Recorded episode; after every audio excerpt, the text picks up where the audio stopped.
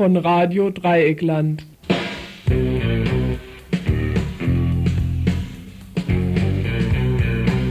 Ihr hört das Tagesinfo vom 4. August 1992. Ja, hierzu herzlich willkommen zum Tagesinfo vom heutigen Dienstag, dem 4. August. Es wird ein eher etwas ungewöhnliches Tagesinfo geben, wenn ihr jetzt irgendwo gerade vielleicht die größte Hitze wieder hinter euch gelassen habt und ihr sitzt auf dem Balkon oder irgendwo im Garten oder wie auch immer am offenen Fenster, dann genießt die nächste Stunde vielleicht so ein bisschen entspannter, als wir das sonst euch dienstags antun, wo wir meistens sehr vollgepackt mit Themen sind. So vollgepackt, wie sonst nämlich auch hier die Redaktionsbude ist. So sind dann eben auch die Themen. Heute war die Bude sehr leer, entsprechend auch die Themenpalette eher etwas dünn. Wir werden jetzt trotzdem eine ganze Reihe kurzer Sachen, die hier so den Tag über reingeflattert sind, die ich so ein bisschen zusammengefasst habe, euch vorstellen können. Dann gibt es ein bisschen ausführlicher ein kleines Gespräch mit den Leuten aus der Steffi. Vielleicht könnt ihr euch entsinnen, wenn ihr letzte Woche, als wir hier reingehört habt, die Steffi ist die besetzte, ehemals besetzte, jetzt legalisierte Stefanienstraße in Karlsruhe. Die sollte vergangenes Wochenende, konkret zum 1. August, geräumt werden. Ist nicht geräumt worden, konnte gehalten werden, auch aufgrund von vieler Öffentlichkeit, die hergestellt worden ist. Ich sprach vorhin kurz mit den Leuten eben aus Karlsruhe.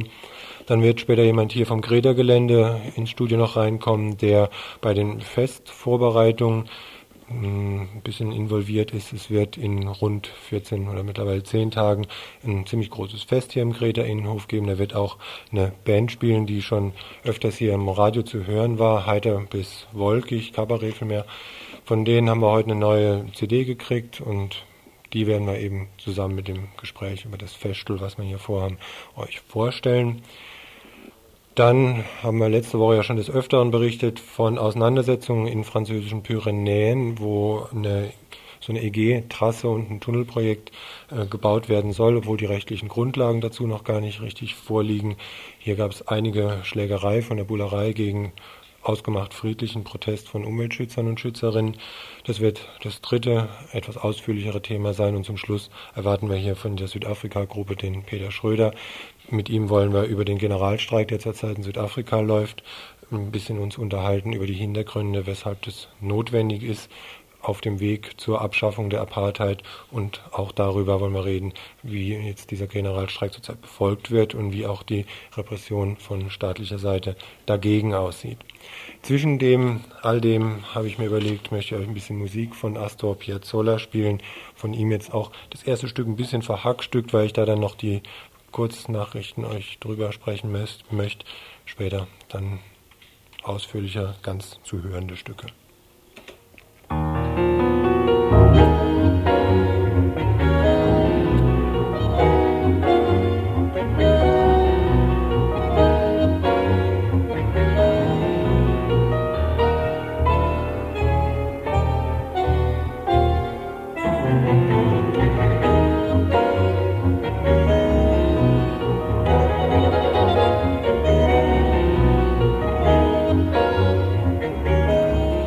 Eine ganz kleine Kleinigkeit, die heute reingeflattert ist, ist ein Brief äh, von der Hamburger Satz- und Verlagskooperative. Das sagt wahrscheinlich sehr wenigen was.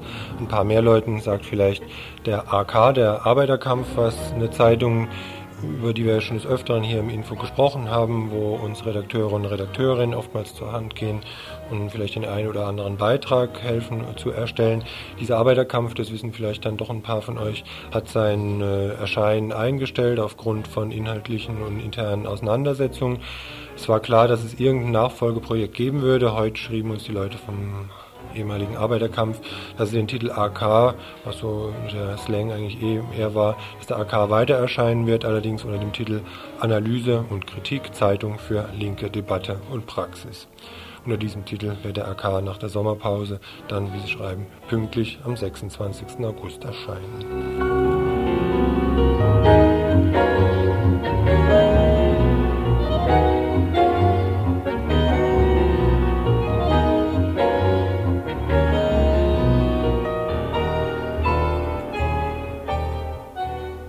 Dass von der mit der Abwicklung der DDR befassten Treuhand wohl kaum Gutes zu erwarten ist, pfeifen mittlerweile die Spatzen von den Dächern. Trotzdem gibt es immer wieder Highlights im Treiben der Berliner Behörde. Letzter Fall die Liquidierung einer Kühlgerätefirma, die als erste weltweit einen FCKW-freien Kühlschrank auf den Markt bringen wollte. Dem Ozonloch sei es gedankt. Im Handelsblatt, der Zeitung für Wirtschaft und Industrie, deshalb heute auch eine Anzeige von Greenpeace, einer von vielen, die den Skandal beim Namen nennt. Die Firma, so argumentiert die Treuhand selbst, sei ökonomisch nicht überlebensfähig, es bestünden keine ausreichenden Marktchancen. Dies übrigens, obwohl wegen hoher Nachfrage kürzlich erst der übliche Betriebsurlaub gekürzt werden worden war. Seit neuestem nun, vielleicht auch wegen empörter Reaktionen aus der Öffentlichkeit, wird über eine Aussetzung der Liquidierungsaussichten nachgedacht. Vom Tisch sind sie allerdings noch keineswegs, ob da wohl Interessen der hiesigen, politisch nicht gerade unbedeutenden Chemie oder eben auch FCKW-Industrie dahinter stecken?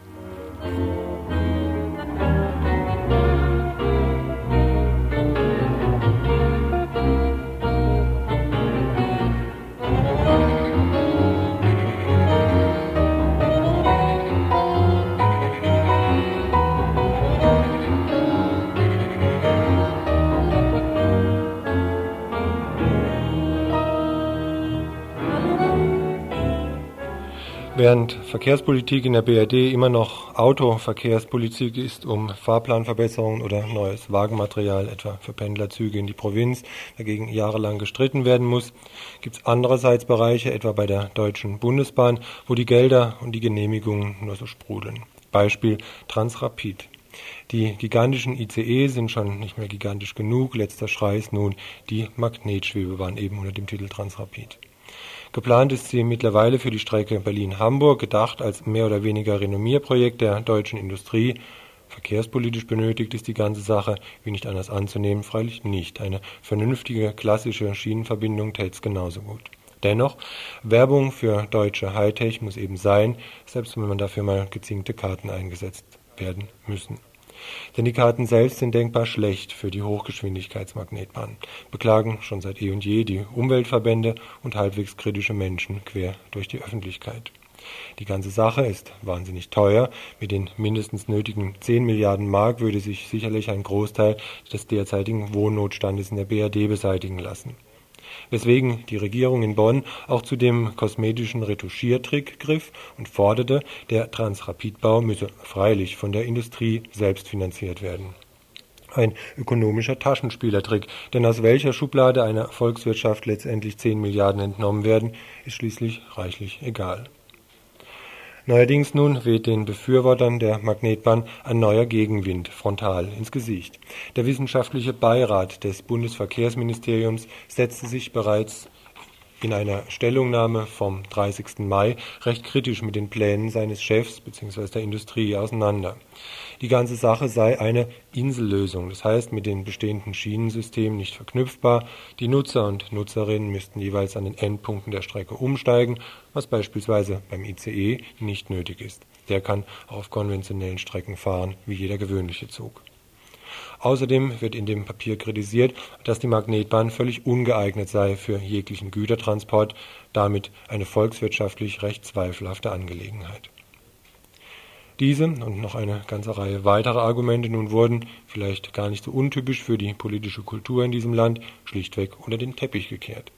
Im Juli nämlich wurde als politisch wichtiger Schritt der Bundesverkehrswegeplan fortgeschrieben. Und da sollte, nach dem Willen der Technikfetischisten, der Transrapid natürlich unbedingt rein, als grundsätzliche Absichtserklärung der Bundesregierung weshalb die fundierte kritische Auseinandersetzung aus dem eigenen Haus, eben dem wissenschaftlichen Beirat, in den Schubladen verschwinden musste. Taschenspielentricks, oder? So gut können die Argumente für den Transrapid also wohl doch nicht sein.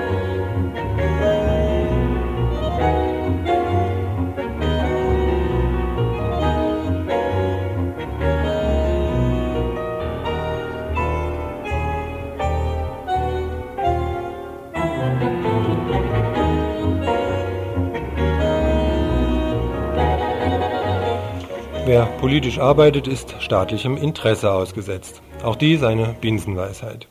Wer politisch arbeitet, ist auch verdeckten Spitzeln ausgesetzt. Auch dies hat sich mittlerweile herumgesprochen. Wer umgekehrt staatlicher, verdeckter Spitzel ist, ist allerdings auch ganz menschlichen Regungen ausgesetzt, wie kürzlich ein in Tübingen tätiger Spitzel feststellen musste. Er verliebte sich quasi während seiner Dienstzeit in eine Frau, die er eigentlich hätte observieren sollen, war damit quasi enttarnt und musste nun seinen Dienst quittieren. Gestern und heute nun fanden zu der ganzen Angelegenheit Pressekonferenzen statt. Der baden-württembergische Innenminister Bierzle hatte allerdings kaum etwas zu den ganzen Angelegenheiten zu sagen. Alles sei mit rechtsstaatlichen Mitteln zugegangen. Außerdem gebe es keineswegs, wie bisher behauptet, Spitzel in zweistelliger Anzahl, sondern nur in einstelliger. Ihr Auftrag sei außerdem nicht die Ausspitzelung von Gruppen, sondern die von genauer definierten Zielpersonen. Wenn etwa, so ein Beispiel von Herrn Bierzle, eine Zielperson in einer Sportschule sei, dann gehe der Spitzel natürlich auch in die Sportschule, interessiere sich dort allerdings nur für die Zielperson, nicht für die gesamte Schule. Naja. Derzeit nun seien sämtliche baden-württembergischen Spitzel, die auf den linken politischen Bereich angesetzt seien, ihres Dienstes vorübergehend enthoben. Stellt sich die Frage, wer fehlt da?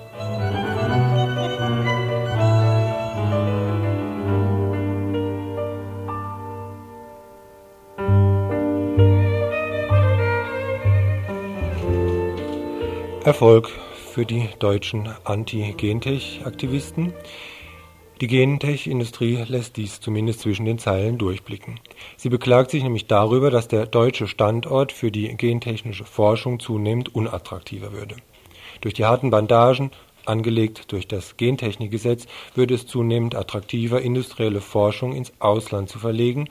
Zukunftsträchtige Projekte würden bereits jetzt praktisch nur noch im Ausland durchgeführt, so hieß es. In Japan, Kanada und den USA bestünden dagegen weit leichtere Bedingungen, so die Ausführungen eben der deutschen Genindustrie. Um dieser Situation abzuhelfen, fordern ihre Agenten doch allen Ernstes den Wegfall von Genehmigungs- und Anmeldungsverfahren. Dies wird ja wohl zu verhindern sein, ähnlich wie die zwar immer noch recht löchrigen Gesetze wohl auch nur deshalb existieren, weil der Druck der Gentech-Gegner und Gegnerinnen sie erzwungen hat. Mit anderen Worten, ärgerlich, dass Genforschung und Gentechnik produzierte, gentechnisch produzierter Käse in den Gottliebs nicht zu verhindern waren. Immerhin hat der politische Druck jedoch ein Gen Wild West, zumindest hier in der BRD, verhindern können.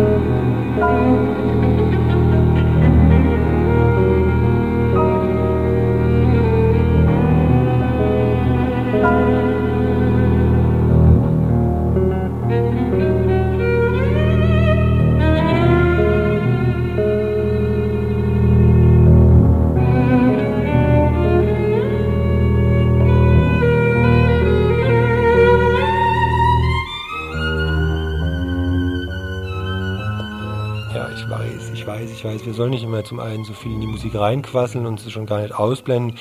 Trotzdem werde ich jetzt mit diesem Stück das so machen. Ich werde gleich später im Laufe der Sendung nochmal Sachen ganz spielen, bisschen kürzere, sonst kriegen wir nämlich unsere paar Beiträge doch nicht mehr unter.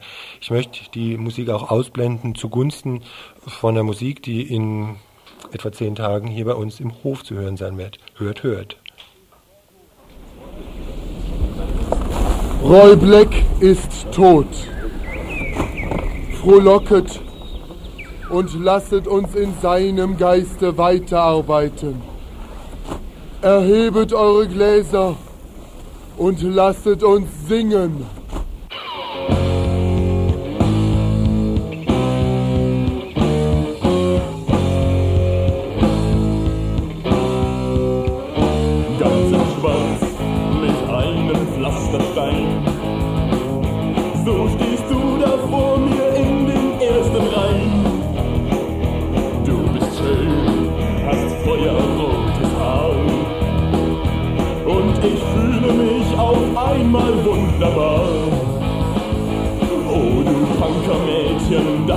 sowas gibt.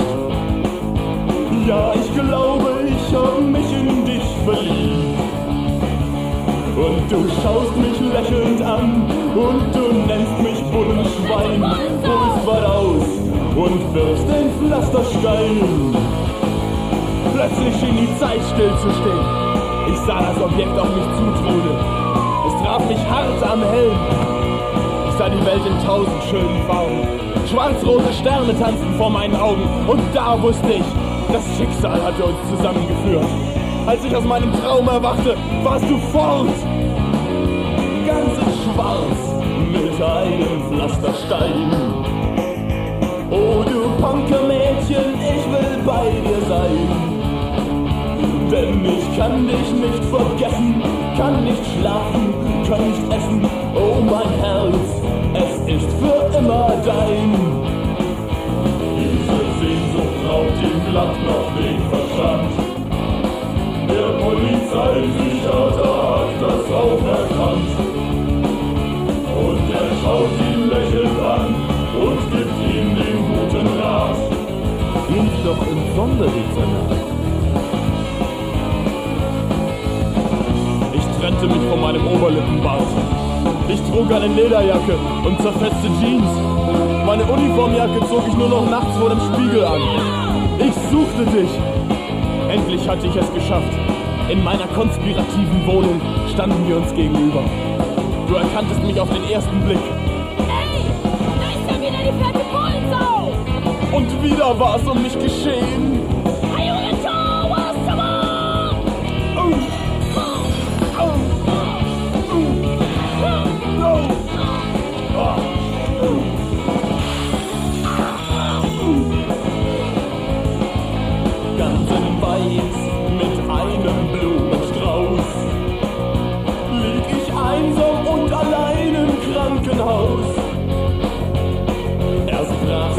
Das Herz und dann das Bein. Ganz in Schwarz mit einem Pflasterstein. Und so dämmere ich jetzt leidend vor mich hin. Lieber sterben als ein Leben ohne Sinn.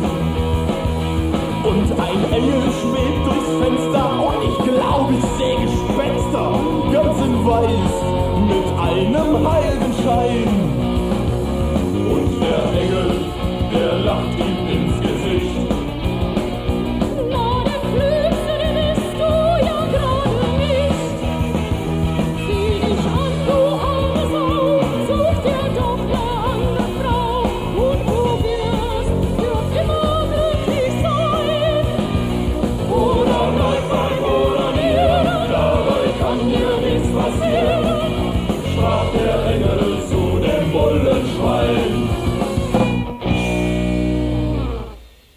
Hört das Tagesinfo vom 4. August 1992. Na, sowas aber auch von Text. Naja, das werdet ihr hören. Das ist die Comedy-Musiktheater nennen, die sich, ich hätte jetzt Kabarett das Ganze genannt, mit Musikeinlagen, aber wie denn auch sei. Heiter bis wolkig habt ihr vielleicht vor einer Weile schon mal in Freiburg gehört, habt ihr auch schon des Öfteren hier bei uns im Radio gehört mit dem Stück Hey Rote Zora. Es ist des Öfteren gelaufen, dafür haben wir auch ein Verfahren gekriegt. Trotzdem, ne, oder gerade deshalb eine ausgesprochen empfehlenswerte Sache. Allein das schon auf das Fest hier in Grün zu gehen. Ich habe mich gerade eben auch eines Besseren belehren lassen. Ich hatte vorhin ja gesagt, es wäre ein Kreta-Fest. Ist es natürlich nicht. Wusste ich eigentlich auch, habe ich verkehrt gesagt. Das Ganze, Jürgen, findet im ganzen Viertel statt. Und du kannst vielleicht einfach mal so einen Überblick geben über das, was geplant ist und was laufen soll an jenem Samstag in zehn Tagen. Ne?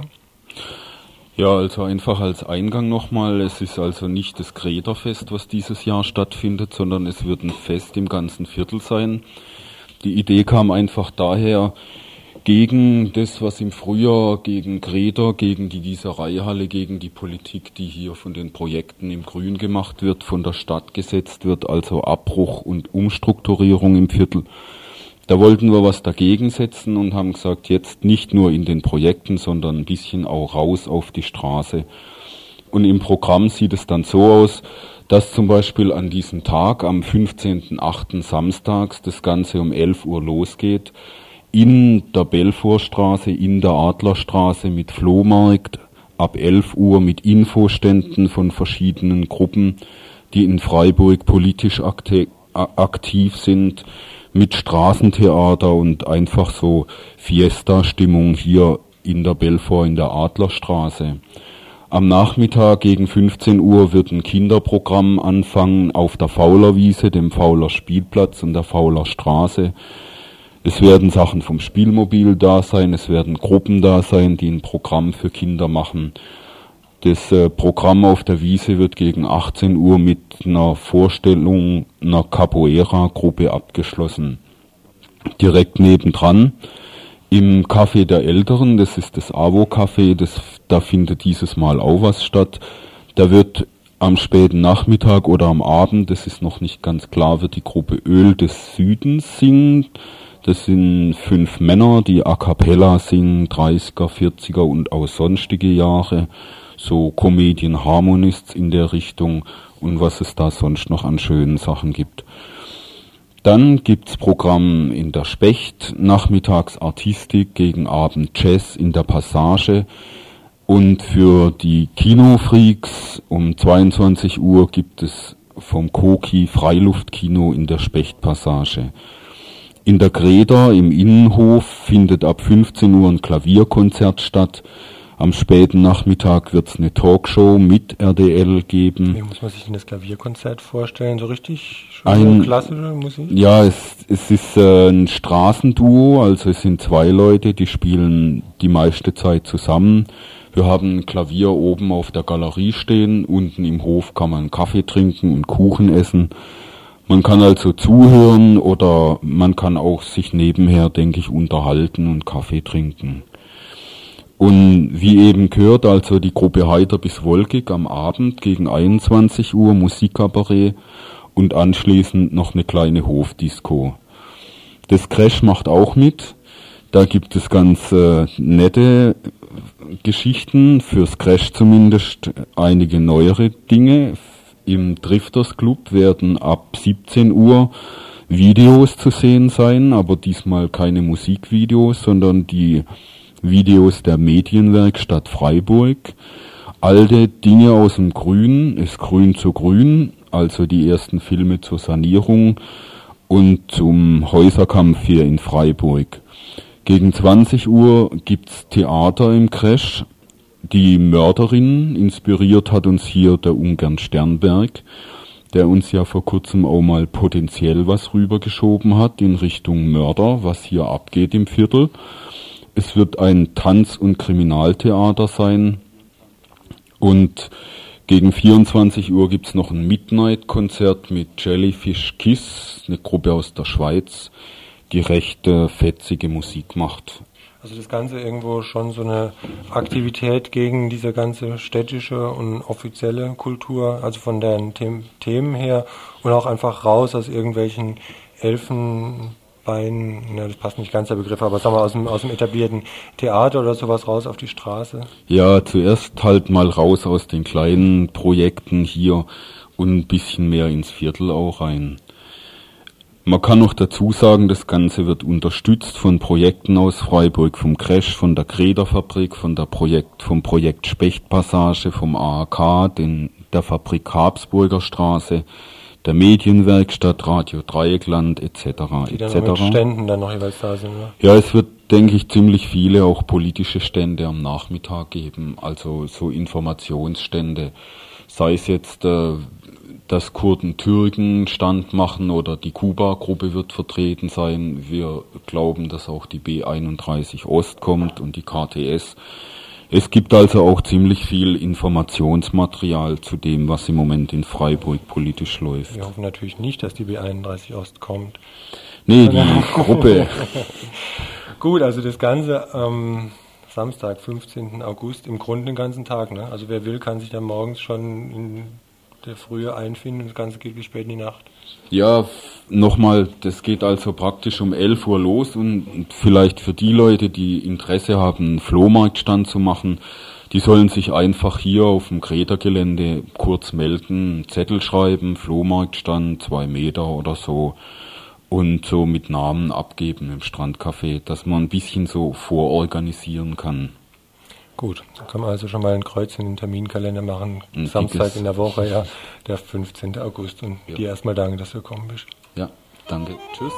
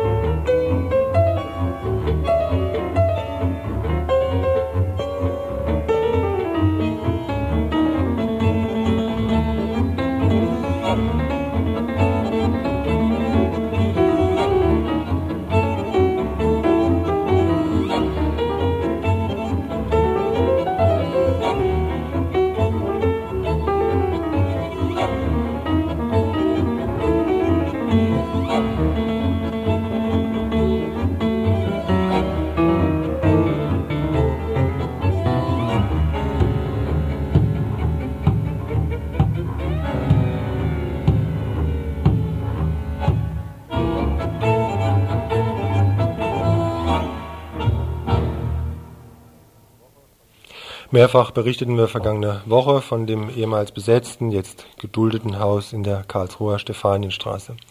Von einer fristlosen Kündigung bedroht, schlugen vergangene Woche die Wogen erstmal hoch. Samstag war deshalb auch zur landesweiten Demo aufgerufen. Motto Steffi bleibt.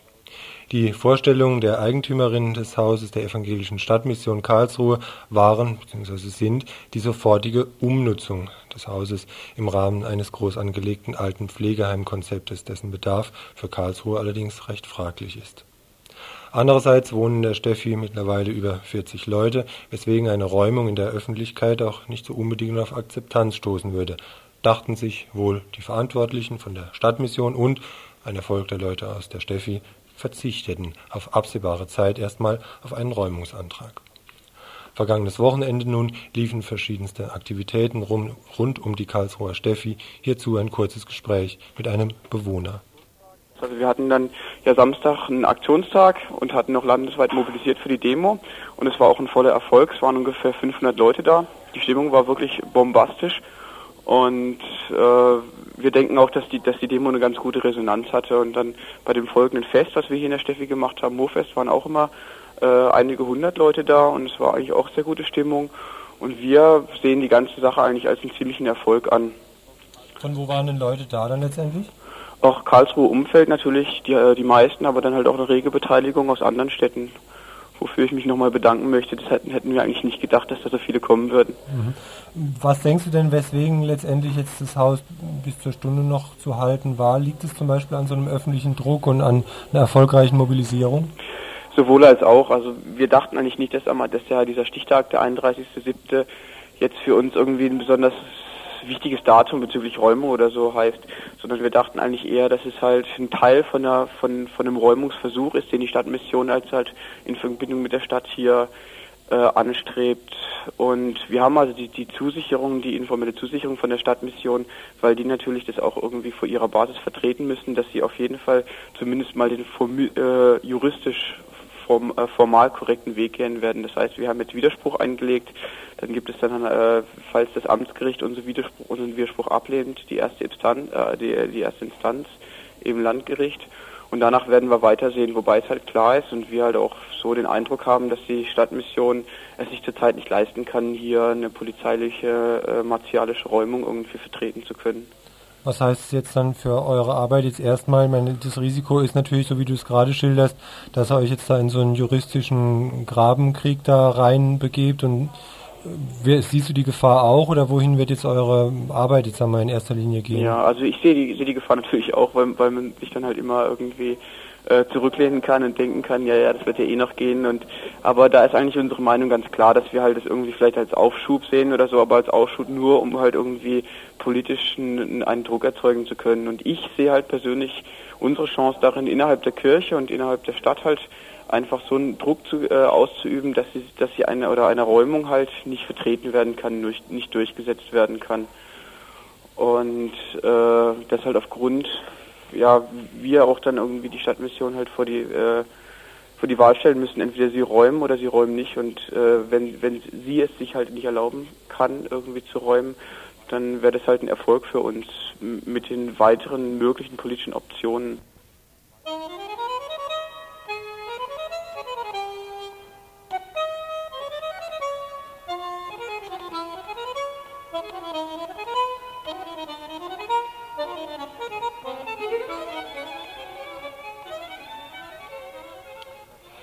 Die EG macht's nötig. Immer breitere, schnellere, geradere Straßen für billiges Importobst im Supermarkt, für Klamotten aus Niedriglohnregionen und so weiter und so fort. Hierfür wird dann auch so gut wie alles geopfert, sogar die banalsten bürgerlichen Rechte. Wieso dieses? Ein Blick nach Frankreich in die Pyrenäen. Um dort für zukünftige grenzenlose EG-Transporte die nötige Infrastruktur, sprich die nötigen Straßen bereitzustellen, soll das Tunnelprojekt Somport im Aspetal realisiert werden. Die LKWs sollen sich nicht länger über Pässe und enge Serpentinen quälen. Freie Fahrt für, naja, ihr kennt das schon. Seit 14 Tagen nun findet dort ein internationales Camp statt, beteiligt unter anderem auch die bundesdeutsche Umweltgruppe Robin Wood. Wir haben darüber ja bereits mehrfach letzte Woche berichtet. In den vergangenen Tagen nun kam es zu recht handfesten Auseinandersetzungen. Die französische Bullerei zeigte keinerlei Befangenheit, ihren Knüppeln freien Lauf zu lassen. Verschiedene Leute aus dem betont friedlichen Protestcamp waren herausgegriffen worden. Zu der Behandlung vor Gericht und im Knast sprachen wir vorhin mit einer Frau, die auch von der Repression betroffen war. Wir waren einen Tag, ähm, also 24 Stunden im Polizeigewahrsam und wurden da eher wie schwerverbrecherhaft behandelt oder so im Vergleich. Ja, so erschien mir das jedenfalls. Ähm, wir waren sechs, sieben Personen. Einer ist an dem Abend noch rausgelassen worden, weil er minderjährig war. Wurden zu dritt in eine kleine Einzelzelle, vielleicht so 1,50 mal 2,50 Meter, die ganze Nacht über gesperrt, wo wir uns halt auch nicht zu dritt hinlegen konnten und wo sehr schlechte Luft war und sehr heiß war. Und wurde zum Teil nicht erlaubt, zum Klo zu gehen, also verweigert, oder es wurde auch nicht erlaubt, also es wurde die Tür nicht geöffnet, als wir darum gefragt haben, frische Luft zu kriegen. Das Licht brannte die ganze Nacht. Hat es dann irgendwo auf die Stimmung durchgeschlagen, sodass ihr irgendwann gesagt habt, so jetzt reicht's, wir dampfen ab? Oder wie ist denn im Moment jetzt so die Situation bei euch? Ähm, es ist ein Großteil, das Camp sollte zwei Wochen dauern, eigentlich nur bis zum 1. August und deswegen sind schon einige Leute weggefahren. Ähm, es haben leider durch diese Besetzung und durch die Repression, die wir gekriegt haben, nicht mehr so viele Aktionen stattgefunden, weil die Leute Angst hatten, dass wir, die im Knast gesessen haben, darunter leiden. Also äh, es war eigentlich nur schrecklich in der, in der in der Polizei, auf der Polizeiwache. Dann, ich weiß nicht, wie, weit ihr Bescheid wisst über den Prozess. Das war für uns auch erstmal ein Hammer, weil wir überhaupt keine Möglichkeit hatten, vorher mit dem Anwalt, mit einem Anwalt zu reden. Wir wussten überhaupt nicht, dass wir gleich für ein richtiges Gericht gestellt werden. Wir hatten keinen Übersetzer und keinen Anwalt die ganze Zeit. Und ähm, ja, es hat uns also irgendwie ziemlich überfahren. Also und dann wurden wir eben zu drei Monaten auf Bewährung verurteilt. Die Angriffe auf die betont friedlichen Umweltschützer und Schützerinnen waren allerdings auch von nicht gerade zimperlichen Leuten aus der Bevölkerung zu verzeichnen. Nochmals jemand, der sich derzeit noch in der Ortschaft Po in den Pyrenäen aufhält. Also es ist erstmal so, ähm, dass es ziemlich viel so Aktionen gegen uns gab. Also erstens, dass äh, Leute bei einer Aktion ziemlich aggressiv auf uns losgegangen sind und uns mit Faschisten und Deutschen und Deutsche sind sowieso Faschisten und so beschimpft haben. Weiterhin eine Woche später, praktisch zum gleichen Zeitpunkt, in dem Lager aufgelaufen sind, um uns auch wieder zu bedrohen mit Knüppeln und auch ziemlich massiv. Ähm, ja, bis hin, dass uns gestern alle Reifen vom Bus abgestochen wurden. Und wir gehen insgesamt davon aus, dass es eine kleine Minderheit von ziemlich rechten Leuten sind. Also Nähefrauen National oder sowas. Dass aber es ansonsten auch eine Pro-Demo für uns gab, nach diesen Übergriffen der Bevölkerung. Ähm, und mit Leuten, mit denen wir gesprochen haben, die meinen insgesamt, dass eigentlich die Mehrheit eigentlich eher dafür ist, dass wir da sind. Was erwartet denn die Bevölkerung durch diesen Bau von jetzt diesem Tunnel oder der, dieser Straße insgesamt?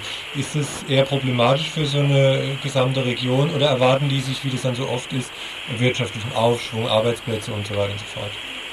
Ja, also, also es gibt halt die Pro-Leute, die Pro-Tunnel-Leute, die erwarten sich halt in den Geschäften, in den Kneipen und so weiter, dass die Leute, die hier durchfahren, irgendwo halten, da was essen, trinken und so, als wirtschaftlicher Aufschwung und so weiter. Für den Bau selbst ist klar, dass dabei nicht viel rausspringt, weil das eben Firmen sind, die von ein bisschen weiterkommen und sowieso nur relativ wenige Arbeiterinnen angestellt sind. Und die Gegnerinnen äh, erwarten ganz klar, dass das ganze Teil damit hin ist. Also es gibt einen Ort, Urdos, wo jetzt äh, schon nur ein LKW durchkommt das heißt, da müsste entweder müssten mehrere Häuser abgerissen werden, um die Straße zu verbreitern, oder aber eine riesen Umgehungsstraße gebaut werden, die nur damit möglich wäre, dass eben praktisch ein ganzes äh, Flusstal einbetoniert wird. Soweit also unser Telefonat mit den Leuten in Südfrankreich. Die haben sich übrigens mittlerweile entschieden, noch eine Weile vor Ort zu bleiben, insbesondere wegen der ausgeübten Repression seitens der staatlichen französischen Stellen, eben weiterhin eben dort vorstellig zu werden. Darüber hinaus ist derzeit unweit dem Tunnelprojekt eine Gaspipeline geplant, die ähnliche Umweltzerstörungen zur Folge haben wird. Im September wird es dort ebenfalls ein internationales Camp geben. Derzeit wird versucht, die beiden Aktionsbereiche miteinander zu vernetzen.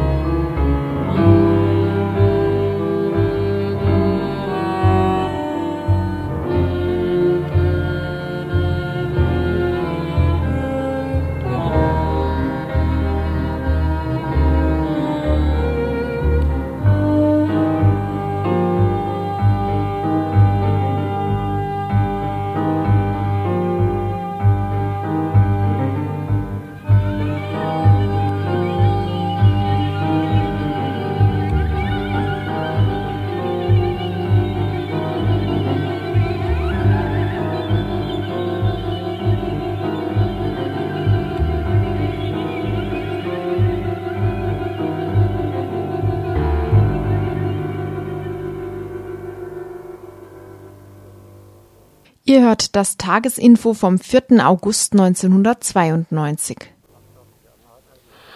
Der Weg zur Abschaffung der Apartheid in Südafrika ist weiterhin steinig.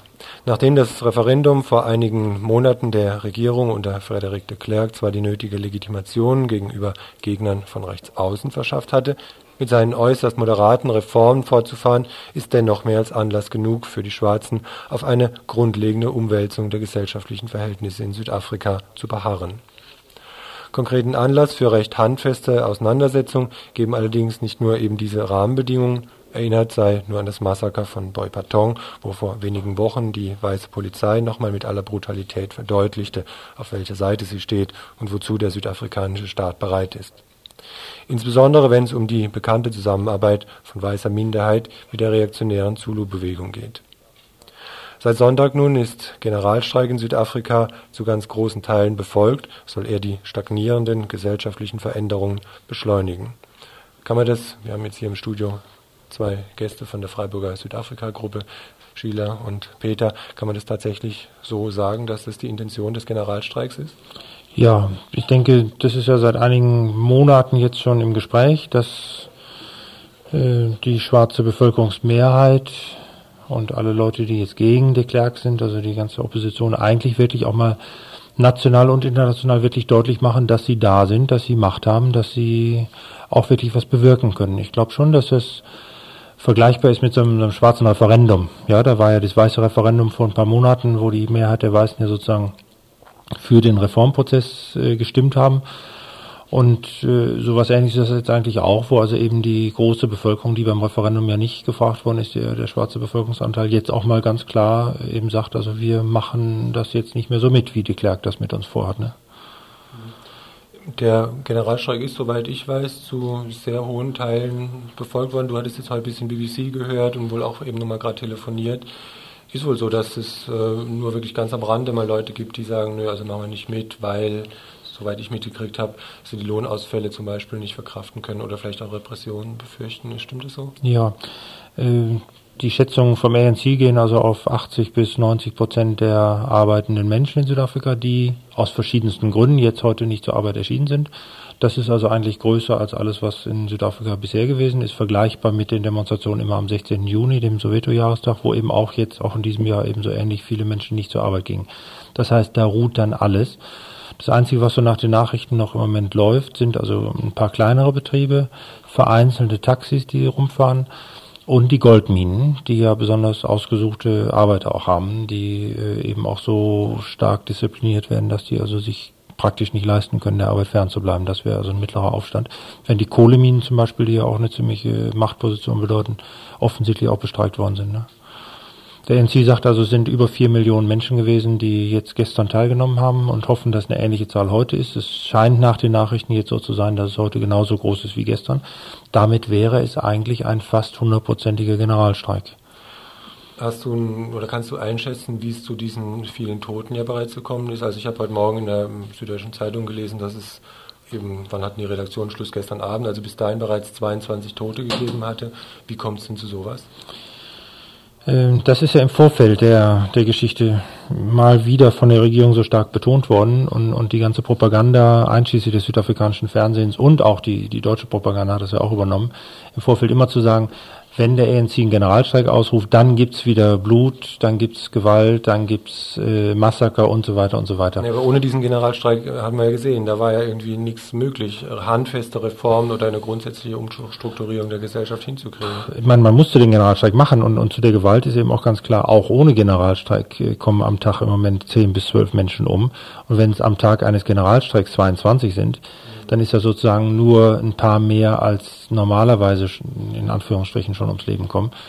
Äh, ich habe jetzt noch keine Analyse, welche Menschen da ums Leben gekommen sind und wie. Wenn das so war wie bei den vergangenen äh, größeren Ereignissen wie am 16. Juni oder auch äh, während des Referendums, dann ist wieder die Zahl so, dass also 90 Prozent der Opfer zum ANC gehören und das wieder in den Fällen, wo man es feststellen kann, also die Gewalt vom Staat beziehungsweise von Inkata beziehungsweise von den Sicherheitskräften ausgeht, die einfach äh, ja nicht nicht kontrolliert sind. Sheila, du bist weiße Südafrikanerin. Was würdest du oder wie würdest du denn einschätzen? Wie kommt es denn dazu, dass die Weißen sich wirklich so hartnäckig anstellen? Wer nicht im Rahmen auch von einer, wenn man es jetzt mal sich eine moderne kapitalistische Gesellschaft nur vorstellt, wäre da nicht eine Beteiligung sämtlicher gesellschaftlicher Gruppen, also auch der äh, Weißen, jetzt selbst für einen Kapitalisten mittlerweile irgendwie eine, eine logische Forderung? Wieso stellen die sich so, so hartnäckig an? Also erstens, als ich werde so froh sein, wenn ich endlich nicht als Südafrikaner, weißen Südafrikaner gesehen werden bin. Ich meine, das das ist meine Hoffnung für die Zukunft, dass es irgendwann wir nur an uns als Südafrikaner denken können. Ähm, ich bin sehr anders als die meisten Südafrikaner und ich denke, es gibt aber auch eine, ich kenne viele Leute, die denken für mich, die die ANC unterstützen. Und die andere, also das ist der größte Teil meiner Familie zum Beispiel, wie in alle diese Fälle, die hören einfach die Propaganda zu und ich denke, es viel hat damit zu tun mit der Ausbildung in Südafrika, das sehr autoritär ist und ähm, man glaubt einfach, was man hört und man, man kennt keine Freunde aus den schwarzen Siedlungen und man hat einfach immer wieder eine Angst und auch weiß man, man macht einige Fortschritte und nachher geht's rückläufig. Die Regierung sagt, also die ANC verursacht alle Gewalt und man ist damit einverstanden verstanden, einfach weil es gesagt wird. Ja, Angst wovor? Angst davor, ein Stück Macht oder Privilegien aus der Hand zu geben, vielleicht ein Stück bequemes Leben oder auch konkrete physische Angst? Ich denke, das, das hat viel mit der Bequemlichkeit zu tun, dass die weißen Südafrikaner haben nie die Schwarze als gleichgültiger Mitbürger anerkannt und die können, die denken, wenn die jetzt ähm, im Park sitzen können oder wenn die Geld haben, in die weißen Schule gehen können, sollten die zufrieden sein. Die sollten eigentlich von den Weißen dankbar sein, dass sie so weit gekommen sind und das, das geht einfach nicht. Wir hatten es vor dem Gespräch eben noch ganz kurz äh, uns unterhalten können. Stichwort schwarze Wohnverhältnisse hatten wir kurz angesprochen. Mhm. Ähm, wissen die, also da, da, weiß die eine Gesellschaftsschicht über die andere wohl so gut wie überhaupt nichts, wie so eine Lebenssituation jeweils aussieht. Doch, aber ich denke, dass die Weißen Dinge irgendwie, dass die Schwarzen immer noch daran gewöhnt sind und dass die einfach anders sind. Da sind eine von fünf Schwarze wohnen in, mittlerweile in Blechhäuser oder von irgendwas, was die auf die Straßen zusammenkriegen können. Und das, der Arbeitslosigkeit schwenkt bis zwischen 40 und 80 Prozent. Ähm, das, das wissen sie, aber irgendwie, das, die machen nichts dagegen. Wenn jetzt heute eben so ein Generalstreik ist in Südafrika, Gibt es da dann irgendwie Regierungserklärungen schon in so eine Richtung, sich unter Druck zu fühlen oder dass man daraus schließen könnte, na jetzt tut sich eben doch was, man ist dann einen Schritt vorwärts gekommen. Gibt es schon irgendwelche Reaktionen seitens der, der Regierung, der Weißen? Ähm, ich kann mich nicht so gut darüber äußern. Du bitte? Peter, weißt du, da, hast du da schon irgendwas äh, mitgekriegt? Die Clark gestern nochmal ganz deutlich gesagt hat, dass das eben äh, auch mit den Vertretern der, der südafrikanischen Handelskammer zum Beispiel, also er hat von Wirtschaftsterrorismus gesprochen und ähnlichen Scherzen. Äh, sie sagen dann immer, die Wirtschaft würde also praktisch lahmgelegt, obwohl das nun eigentlich gar nicht so ist im Moment. Es gibt sowieso Unterkapazitäten, es werden sowieso Feierschichten zwischendurch geschoben, es werden Arbeiter auch entlassen mal wieder zurzeit. Also das kann die Wirtschaft, glaube ich, recht gut verkraften. Die haben ja auch doch noch ein ziemliches Bolster trotz der Rezession in, in Südafrika. Äh, und trotzdem ist das natürlich eine, eine Gefahr. Ne? Also da, da geschieht jetzt schon was. Und wenn da noch dazu die UNO im Moment da ist mit ein paar Beobachtern und auch die internationale Presse mal wieder äh, genau hinguckt, was passiert, mm, dann haben doch die Südafrikaner im Moment Angst, dass sie sich ein schlechtes Bild leisten in der Welt. Ich glaube, das ist eigentlich einer der Haupteffekte im Moment. Ne? Kannst du dir vorstellen, wie jetzt der Generalstreik wird, wenn ich richtig weiß, morgen noch, stimmt es, morgen Mittwoch äh, noch äh, ein Stück laufen, dann beendet sein, dann soll es wieder Gespräche geben. Kannst du dir vorstellen, dass dann eine Gesprächsbereitschaft vorhanden sein könnte oder sind jetzt erstmal alle Verhandlungs-, also auf dieser Ebene erstmal Verhandlungsmöglichkeiten erstmal beseitigt? Es geht ganz konkret darum, dass der, dass de Klerk Zugeständnisse macht, die er bisher nur versprochen hat, aber nicht gemacht hat. Es geht darum, dass eine Interimsregierung wirklich sehr schnell eingesetzt wird. Und es geht darum, dass dann also auch wirklich in einer absehbaren Frist, und der ANC spricht da also zu Recht von ein paar Monaten, auch demokratische Wahlen zu einer verfassunggebenden Versammlung stattfinden.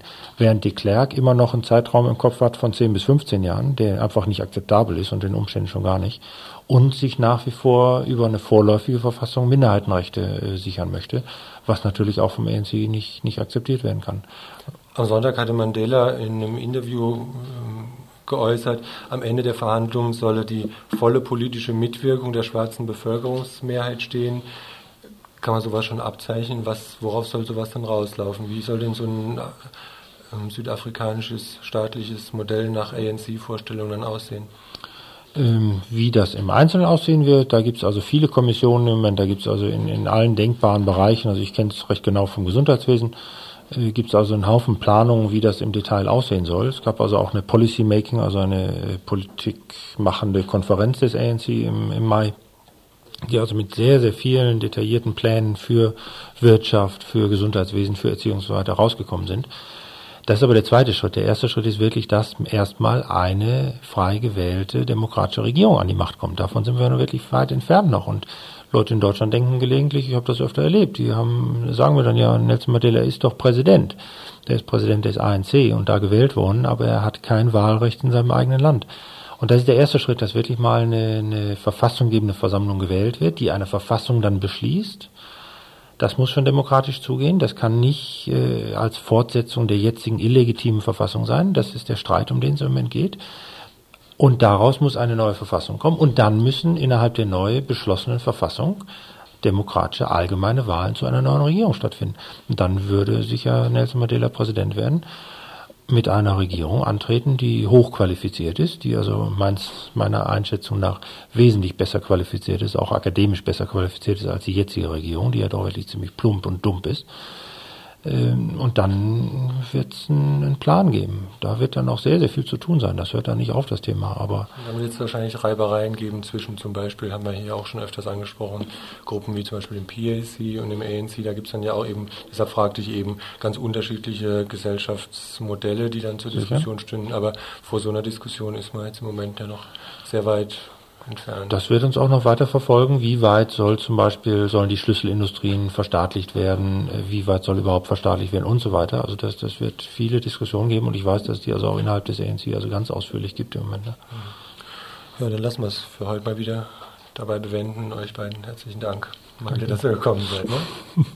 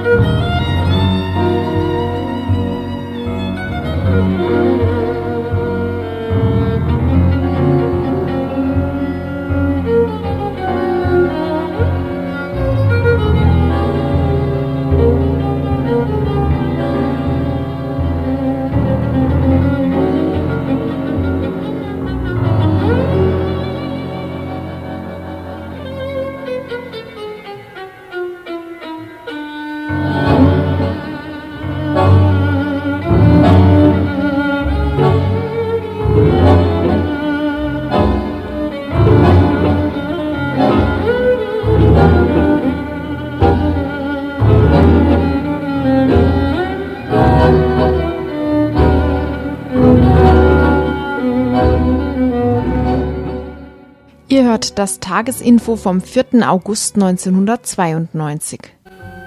Womit wir am Ende des heutigen Infos angelangt werden, die Musik eben, die zwischendrin immer mal wieder, naja, doch nicht so ausgespielt dann zu hören war, wie ich das doch eigentlich gehabt gern hätte, war von Astor Piazzolla. Er ist vor, wann war das? 14 Tagen etwa nee, ist schon viel länger her, Anfang Juli gestorben. Er gilt als Erneuerer des Tangos. Und dann hat die Taz zum Beispiel getitelt Ein Virtuose des Bandonions. Eigentlich eine sehr schöne Musik, eine traurige Musik. Ich würde trotzdem gern vielleicht nochmal das ein oder andere Stück an anderer Stelle spielen. Kriegt er vielleicht irgendwann andermal noch zu hören. Jetzt ist die Zeit rum vom heutigen Info. Bleiben mir noch zwei Kleinigkeiten an bzw. abzukündigen. Es gibt heute nämlich zum einen keine Volksküche. Ähm, da wurde uns kundgetan, dass niemand Lust hatte zu kochen. Tja, denn eben nicht. Darüber hinaus findet aber statt in einer Minute oder sowas um sieben, ich weiß nicht genau, wie genau meine Uhr geht, um 19 Uhr das Freiburger Männercafé heute Dienstag, 4. August in der Habsburger Fabrik im Hinterhaus, im ersten Stock dort, im Kaffeeraum. Das Männercafé in der Habsburger Straße 9. Und in diesem Sinne war es dann das Tagesinfo von Radio Dreieckland.